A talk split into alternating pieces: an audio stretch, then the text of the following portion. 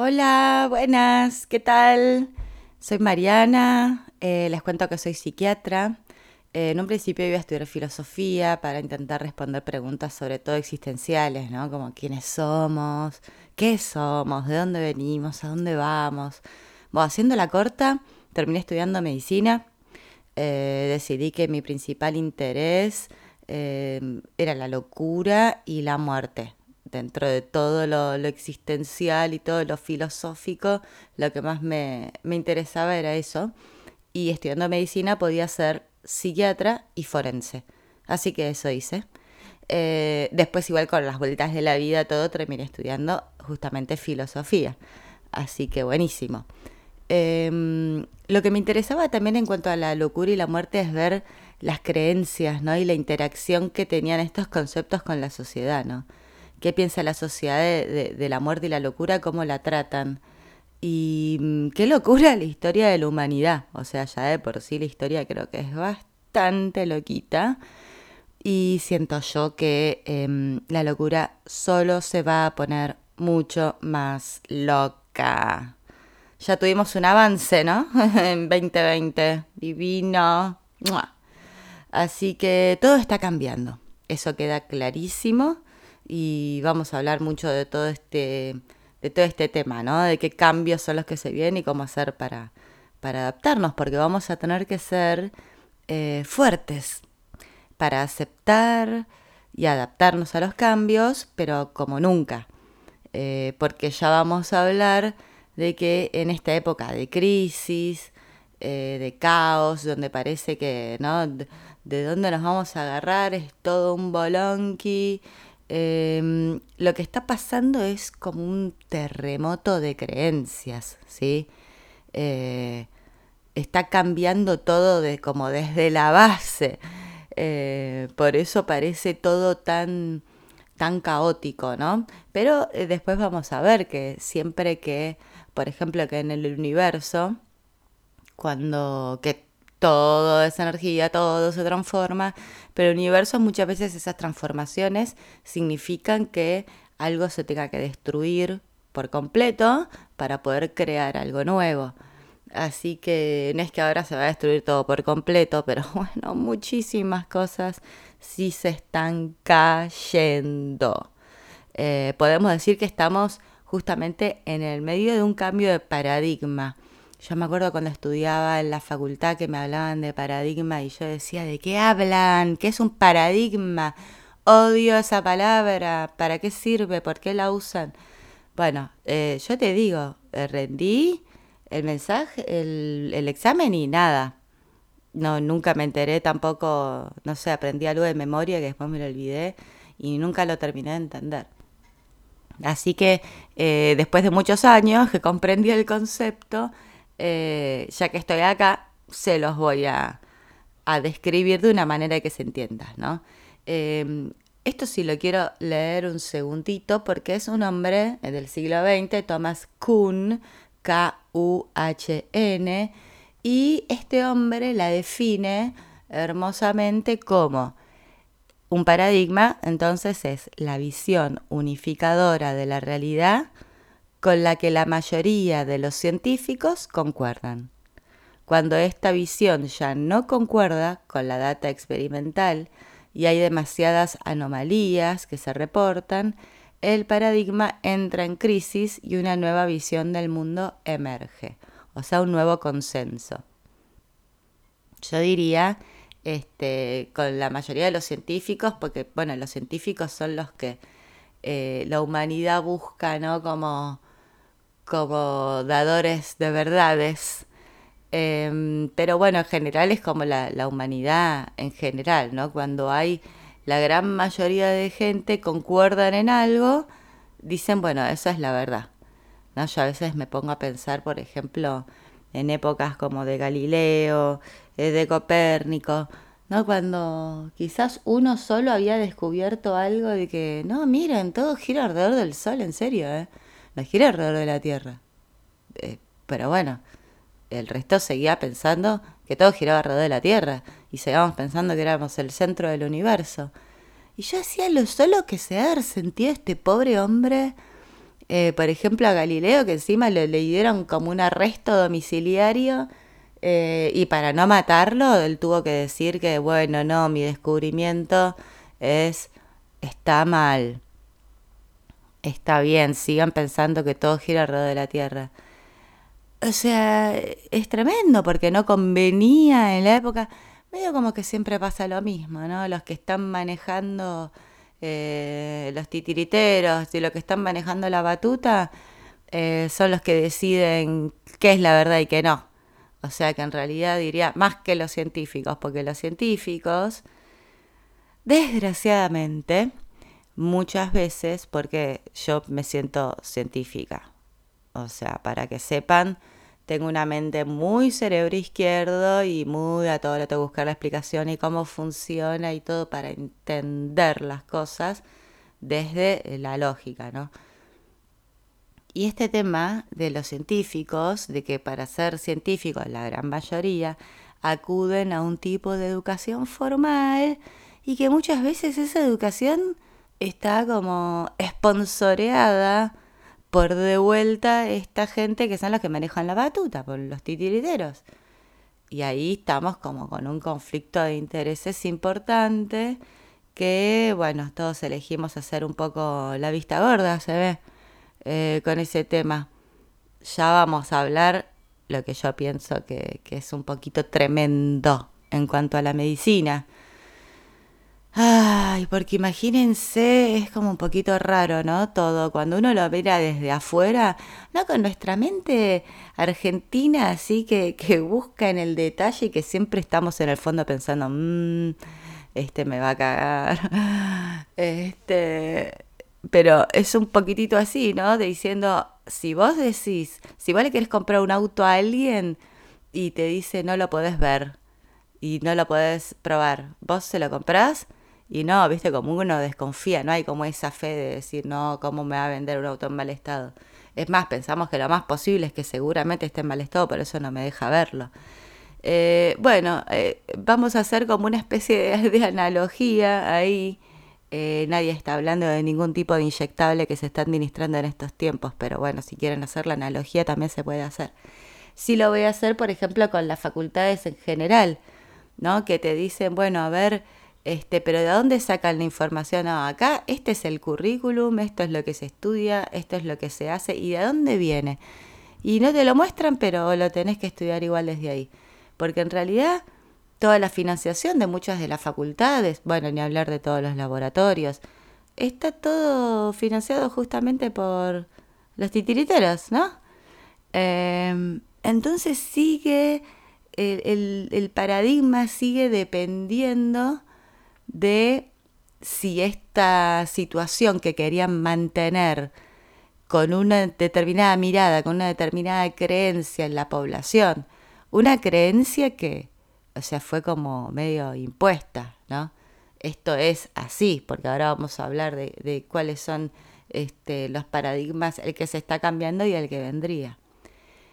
Pero mm, lo fundamental es que esta gente que, nos hace pensar que todo es una determinada paradigma, hay muchos que en el momento también se lo, se lo creyeron, pero bueno, hace que todo el mundo tenga como una determinada visión, le podríamos decir como una visión del mundo, ¿sí? de cómo son las cosas, de cómo funcionan las cosas.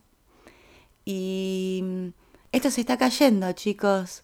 Se está cayendo y estamos en el medio de este cambio de estructuras súper profundas a vivo. O sea, ahora está pasando.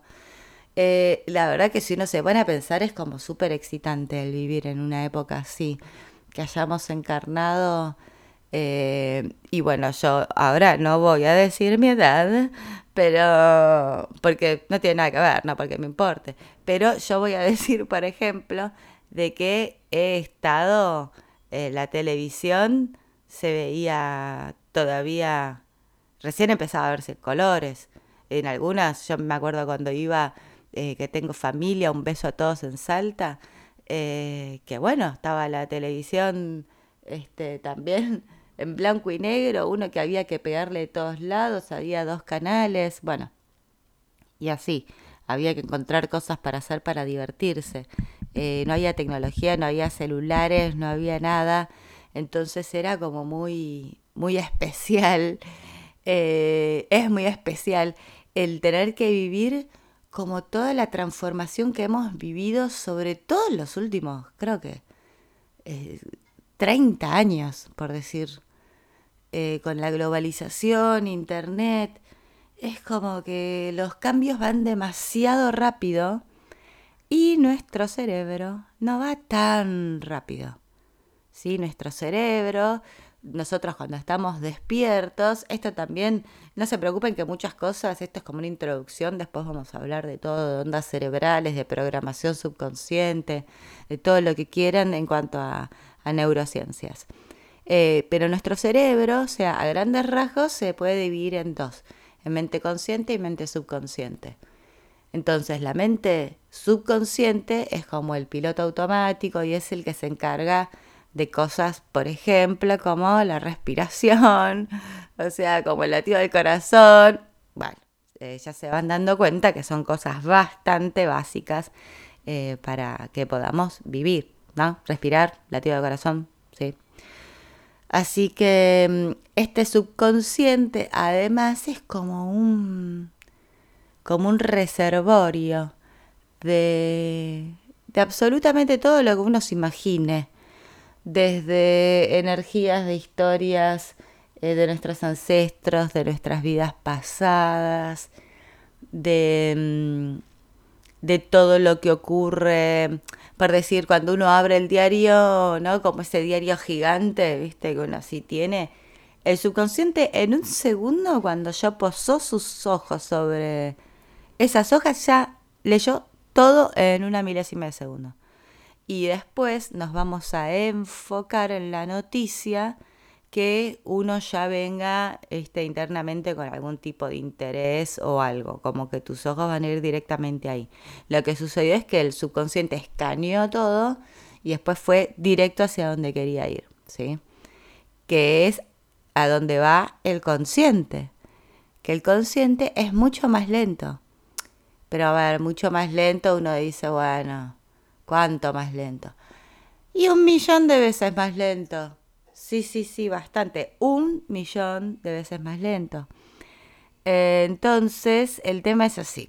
Cuando queremos actuar de manera consciente, es como que lleva mucho tiempo, lleva energía y eh, al ser todo como un poquito más lento, eh, eh, es, la, mente consciente, es la que usamos, como le digo yo, al cerebro izquierdo, es lo que usamos para planificar, para proyectar cosas. Eh, o sea que sí, em, tiene su, su... Es como más manual, ¿no? El otro es más automático. Y está como más manual. Y uno piensa una cosa y piensa el pro y el contra y a ver si conviene, si no conviene. Bueno, eso como para más o menos tener, tener una idea de, de la división de estas mentes. Cuando cambia un paradigma, ¿sí? Eh, la mente consciente, que es la, despierta, la que, la que hace que funcionemos todos los días, o sea, que funcionemos a nivel consciente, ¿no? Que yo me acuerde de lo que hablé, de ver algo que estoy mirando, algo que estoy haciendo, eh, la mente consciente es la que nos mantiene en contacto con el, con el tiempo actual, ¿no? con el tiempo presente. Em, también un ejemplito ¿no? de esta mente consciente, porque la gran parte del día estamos en piloto automático, se encarga de todo la mente subconsciente. O sea, cuando manejamos, ¿no? que estamos manejando, estamos yendo y uno en su cabeza está pensando y, a qué hora voy a volver, porque así a ver si llego a hacer esto o no, si no me acuesto temprano y mañana hablando temprano y hago esto, hago lo otro. Esa es la mente consciente la que está pensando, pero ¿quién está manejando el auto? La mente subconsciente, que hace que no nos peguemos un palo y que tenga toda la actividad automática como para poder estar pensando algo y también una parte nuestra, además de ser toda la parte motor, está atento a todo lo que es el tráfico y por eso el tema de los reflejos. Los reflejos son automáticos. Así que bueno, eso como para, para entender un poquito de qué se trata la mente consciente. La mente consciente en el presente, entonces, ah, y el único momento en donde se da vuelta un poco esta relación de estar 90% del día en piloto automático, en modo subconsciente, y 10% en modo consciente, a veces se da vuelta en qué situaciones cuando estamos enamorados. Cuando estamos enamorados, es como que estamos justamente mucho más conscientes, estamos como más despiertos, le podríamos decir, como con más, con más poder de decisión, como que sabemos más lo que queremos. Yo estoy enamorada de un pibe que vive, no sé, en Escobar, y a mí no me interesa, no sé cómo llego, llego caminando. Pido una bicicleta, voy a bicicleta a cualquier hora, a la madrugada. Este, bueno, a mí me ha pasado de, estar haciendo guardias en un hospital, el Hospital Pena, obstetricia, y bueno, estaba enamorada y quería ir a ver a mi chico, y, pero mi chico estaba en el mercado central haciendo guardias. Así que nada, me pitaba a dos de la mañana, estaba en el hospital todo medio que no había mucha actividad. Y yo decía, bueno, me voy a la otra guardia. Me tomaba el 92 me bajaba en el coto de General Paz, iba caminando por abajo de General Paz, caminando todo pasando como el peajecito que hay es en el mercado central. Una locura total. Y es como que uno está protegido también por el más allá cuando hace estas cosas, ¿no? Pero bueno, digo, uno cuando está consciente, por eso este, ahora todas las grandes corrientes que le podríamos llamar más alternativas para mejorar la salud hablan de el mindfulness y hablan de estar conscientes. O sea, el mindfulness es como que de usar todo el cerebro, no solo el cerebro izquierdo, sino también el derecho. Eh, no solo el subconsciente, sino usar más el consciente también, estar más conscientes, observando qué es lo que pasa a nuestro alrededor. Eh, y no estar tan, porque si una vez en la parte consciente lo usamos solo para ese diálogo interno que tenemos todo el tiempo y al final eh, para el afuera estamos, seguimos viviendo en automático. Así que bueno, es muy posible que varias veces me vaya de tema, ya lo pueden ver, espero que me sigan el hilo. Eh, entonces volviendo un poquitito al consciente, este cambio de paradigma lo deja medio como diciendo, para, vamos a pensar un poco, hasta que piensa todo ya, ya se pasó, elige pasar en automático, eh, estar en automático, porque este cambio ocasiona lo que parece una sensación de, crisis, de caos, y nos produce estrés. Entonces, otro gran detalle que tenemos es que cuando nos estresamos mucho, ¿sí? Em, toda la circulación de la sangre se va hacia las áreas del cerebro subconsciente. O sea, empezamos a pensar más de manera subconsciente. ¿sí? Eso quiere decir, ¿por qué? Porque cuando nos estresamos todo va a... funciona mucho más el subconsciente que el consciente. Porque acabamos de decir que el consciente es súper lento. Si yo estoy estresado, que el estrés natural que tenía el ser humano era cuando estaba en las cavernas, en las cuevas y, tenía que ver qué onda de no cruzarse con un león o con otro predador y, de llegar y conseguir algo para tapar la cueva antes de la noche, este, ver cómo hacer fuego, conseguir comida, eh, ese tipo de cosas. No había los estrés que hay ahora en cuanto a que mi jefe me maltrata o le encontré un mensaje de texto a alguien que dice, todas esas cosas, ¿no? Eh, el único miedo, ¿sí? Eh, que existía en el ser humano era un miedo ligado a la supervivencia, ¿sí? Entonces, ese miedo, ese estrés que teníamos, activa principalmente el subconsciente. ¿Por qué? Porque yo tengo que responder de manera rápida. si yo tengo un león enfrente, no voy a decir para, para, para, para veamos cómo está la situación, a ver qué me conviene hacer, porque, o a ver si puedo hacer control mental. No, o sea, en el momento es o o si tenés la suerte de tener algún elemento contundente, tratar de tirárselo, o tratar de hacerte el muertito, no sé. algo tiene, alguna respuesta tiene que salir, pero tiene que ser rápida. ¿sí? Entonces por eso va todo al subconsciente. Eh, el consciente es demasiado lento para hacerse cargo de este tipo de reacciones. Entonces ahora, el, el cambio de paradigma, esto de estrés, estrés, estrés, todo está cambiando, no entiendo nada, se me mueve el piso, seguimos actuando cada vez más de manera automática y encima cada vez nos sentimos peor y cada vez entendemos menos. Eh, entonces acá para aclarar un poquitito el tema de lo que era el viejo paradigma, que lo podemos llamar newtoniano por Newton, claramente, darwiniano también por Darwin, descartesiano por Descartes, porque Descartes, eh, dentro de las millones de cosas que dijo, eh, él decía que las cosas existen eh, solo si puedo probar que existen, ¿no? Un, un genio igual Descartes. Después, bueno, hay algunos detallecitos, pero imaginémonos los miles de años que pasaban, no existían microscopios, nada, y sin embargo podían tener ya una idea de cómo funcionaban las cosas. Bueno, en este paradigma que también se le puede llamar materialista, eh, porque todo lo que existiría sería materia, todo está formado por átomos, ¿sí? y todo forma materia y lo que no se ve, no puedo tocar, no existe. El tiempo es lineal, el espacio es 3D, el universo y todo es como mecánico, lo mismo que el cuerpo, se rompe una cosa, lo cambio, lo cambio por otra. Y es una época de como de todo lo, racional, ¿no? Eh, ahora, todo esto se va a caer, bueno, se está cayendo, Porque ya nos damos cuenta de que el tiempo no es tan lineal, de que el tiempo es totalmente relativo, ya sabemos de que todo es energía, y bueno, y el paradigma que habla de que nos dice que todo es energía, es el paradigma nuevo que se viene, que es el cuántico, en donde todo es energía, por ende está todo conectado, o sea, los átomos que antes veíamos como partículas fundamentales, adentro de los átomos podemos ver que todo es energía. Después vamos a hablar más del tema de lo que hay dentro de los átomos, porque es toda una locura hermosa.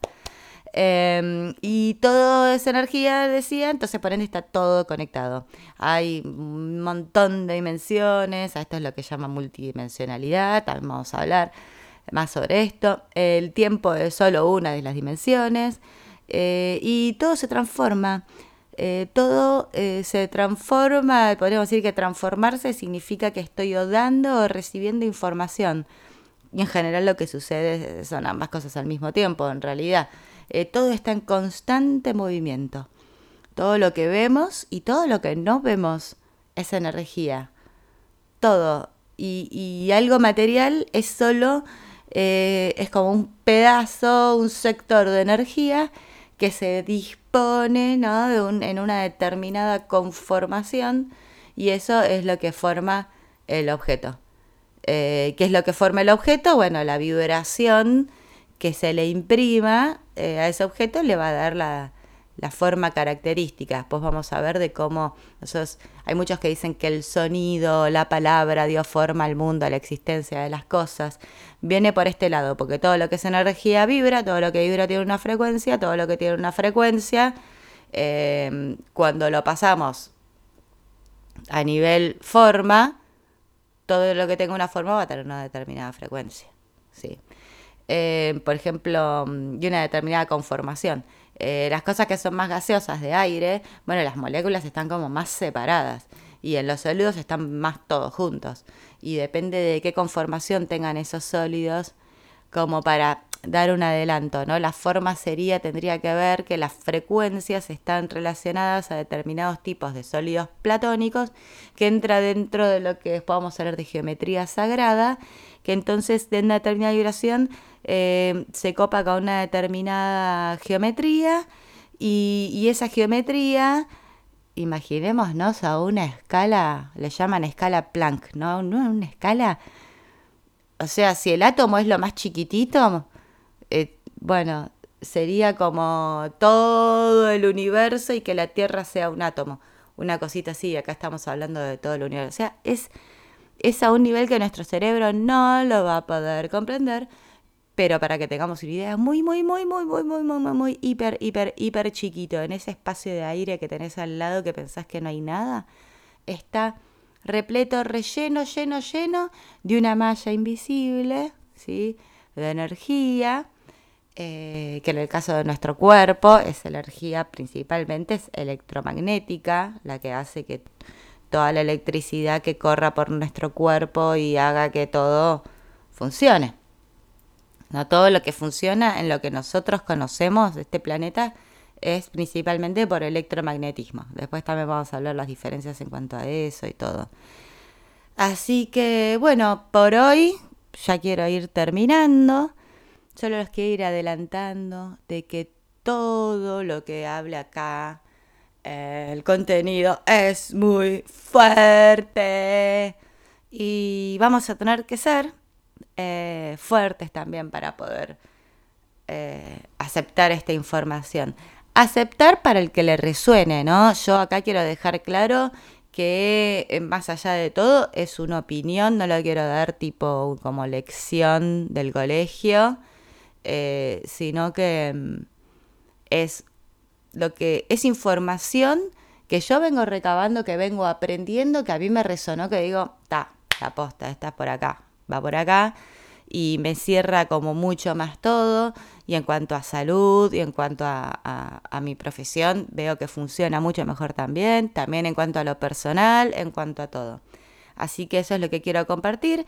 Y al que le resuene en el corazón, que es el que nos dice, eh, el que sabe la verdad de las cosas, eh, bueno, bien. Y al que no le gusta, no hay problema. Hay un montón de otras cosas para escuchar. Pero bueno, les mando un beso gigante a todos. Gracias por escuchar y en cualquier momento vengo con más información, porque la verdad que lo que me sobra es información. De todo, chicos. Es toda una locura. Besos.